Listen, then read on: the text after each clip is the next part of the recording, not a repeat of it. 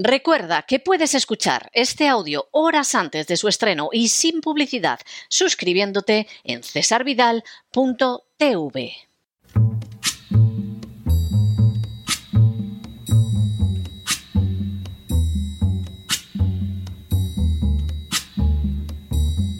La voz con César Vidal, desde el exilio.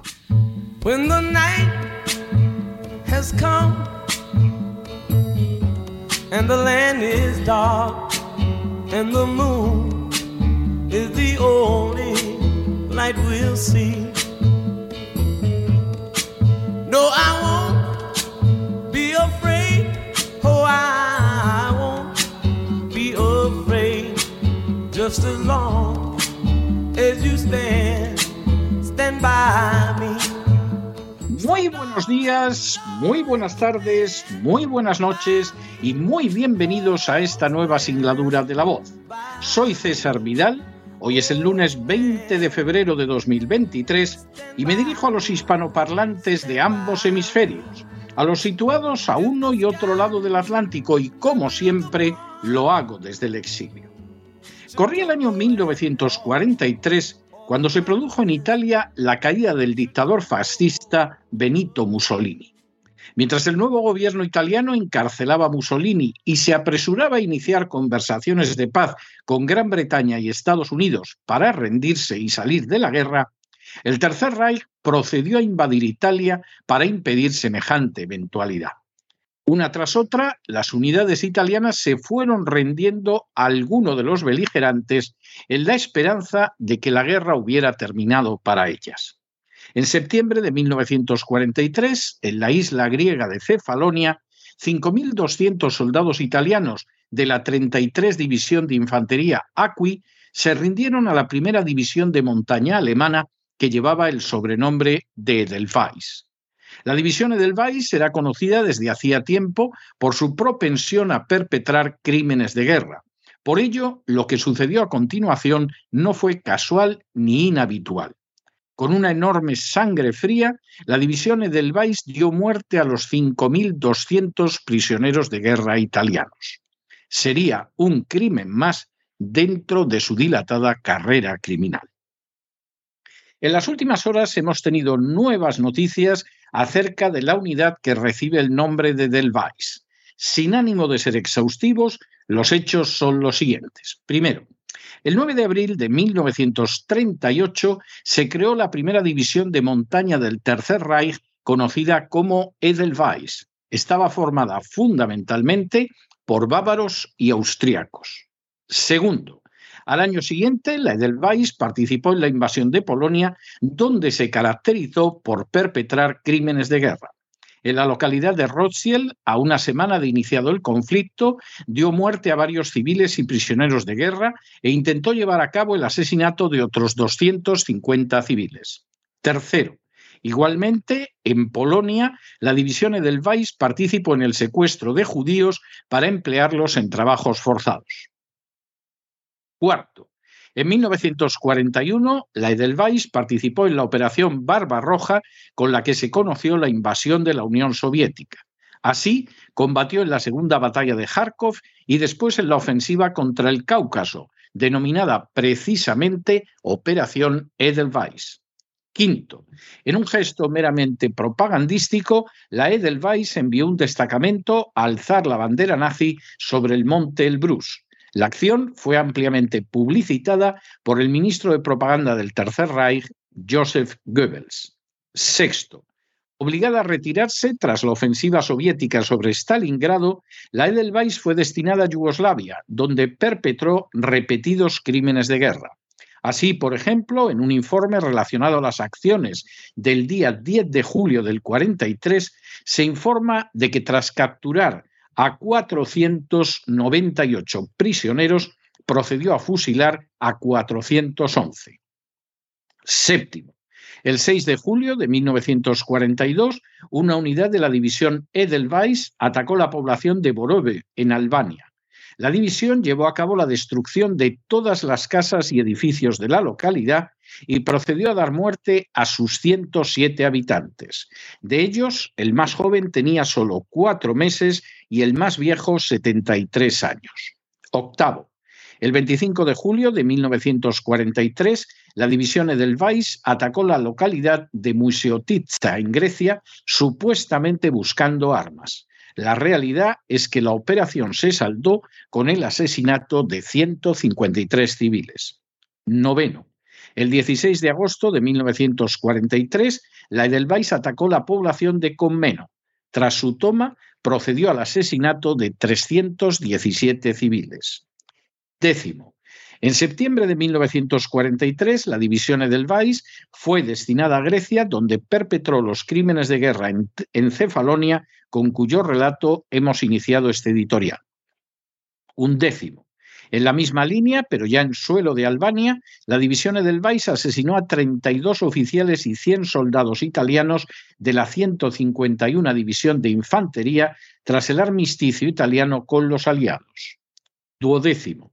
El 1 de octubre de 1943, la división Edelweiss tomó la localidad de Linguiades. De sus 96 habitantes, ejecutó a 92.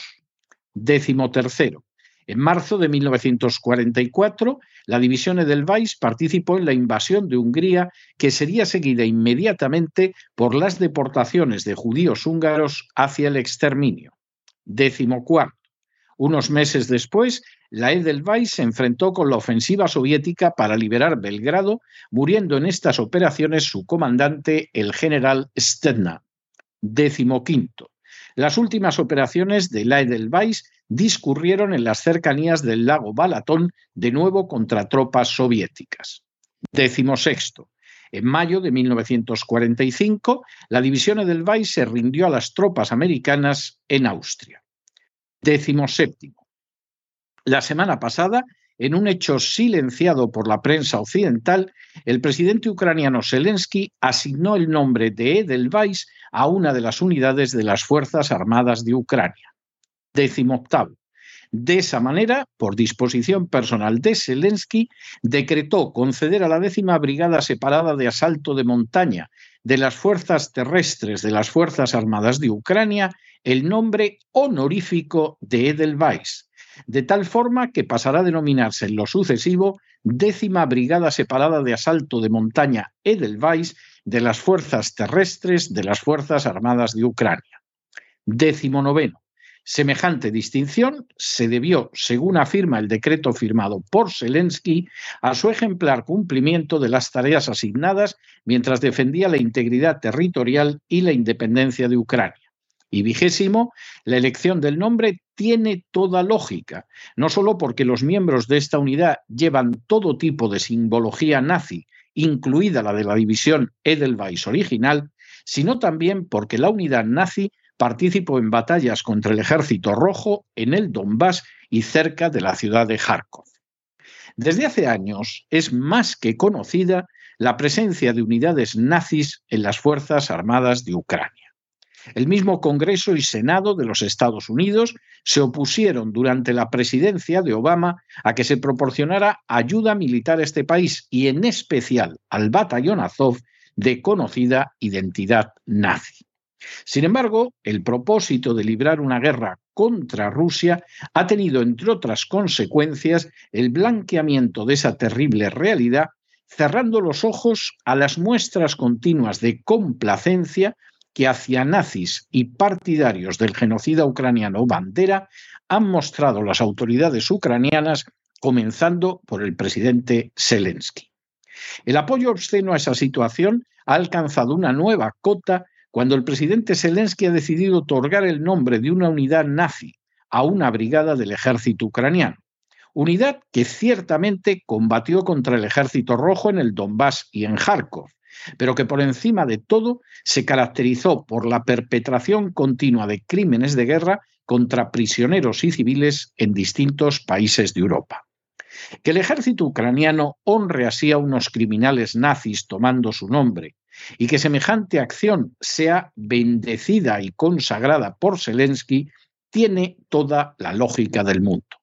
Desde hace años, los nazis forman parte de esas fuerzas armadas, cuentan con unidades propias y esparcen un mensaje de glorificación de sus predecesores. Sin embargo, hay otras acciones relacionadas que carecen de esa lógica. ¿Cómo pueden guardar silencio ante estos actos los representantes de naciones que fueron invadidas y sometidas por los nazis? ¿A qué grado de depravación moral ha descendido Polonia para respaldar a un Zelensky que glorifica al nazismo un día sí y otro también? ¿Por qué calla la señora Meloni ante la glorificación de una unidad nazi que dio muerte de manera cobarde y salvaje a miles de prisioneros de guerra italianos? ¿Cómo es posible que judíos de la administración Biden como es el caso de Victoria Nolan o de Anthony Blinken, callen ante la glorificación de aquellos que exterminaron a millones de sus correligionarios, que hace que naciones que contribuyeron en mayor o menor medida a la derrota del nazismo, como es el caso de Reino Unido, de Francia y de Estados Unidos, cierren los ojos ante unos hechos tan repugnantes, que lleva a las organizaciones judías de todo el mundo a no clamar ante esos hechos. ¿Acaso es más importante respaldar al judío Zelensky que honrar la memoria de los millones de judíos exterminados por los nazis? No existe la menor explicación digna ni decente para esas conductas y comportamientos. No cabe la menor duda de que la obediencia a la agenda globalista, el deseo de destruir a una Rusia que se resiste a someterse a ella y la codicia más desalmada son mucho más importantes para todas esas instancias que proteger al mundo del horror del nazismo, del horror del saqueo de Europa por poderes extracontinentales e incluso del horror de una guerra nuclear. O quizá sea también que a fin de cuentas los criminales siempre se sienten identificados con otros criminales. Pero no se dejen llevar por el desánimo o la frustración, y es que a pesar de que los poderosos muchas veces parecen gigantes, es solo porque se les contempla de rodillas, y ya va siendo hora de ponerse en pie. En el tiempo que han necesitado ustedes para escuchar este editorial, la deuda pública española ha aumentado en cerca de 7 millones de euros, y sépanlo ustedes, el mismo gobierno que ha impulsado la infame ley de memoria democrática ha gastado el dinero de los contribuyentes en entrenar en España a miembros del batallón nazi ucraniano Azov. Muy buenos días, muy buenas tardes, muy buenas noches. Les ha hablado César Vidal desde el exilio. Que Dios los bendiga.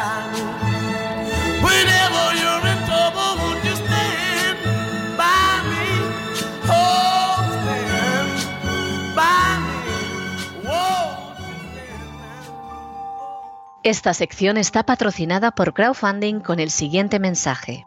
Nuestro Señor Jesucristo, el único Dios verdadero, es misericordioso y nuestro Salvador.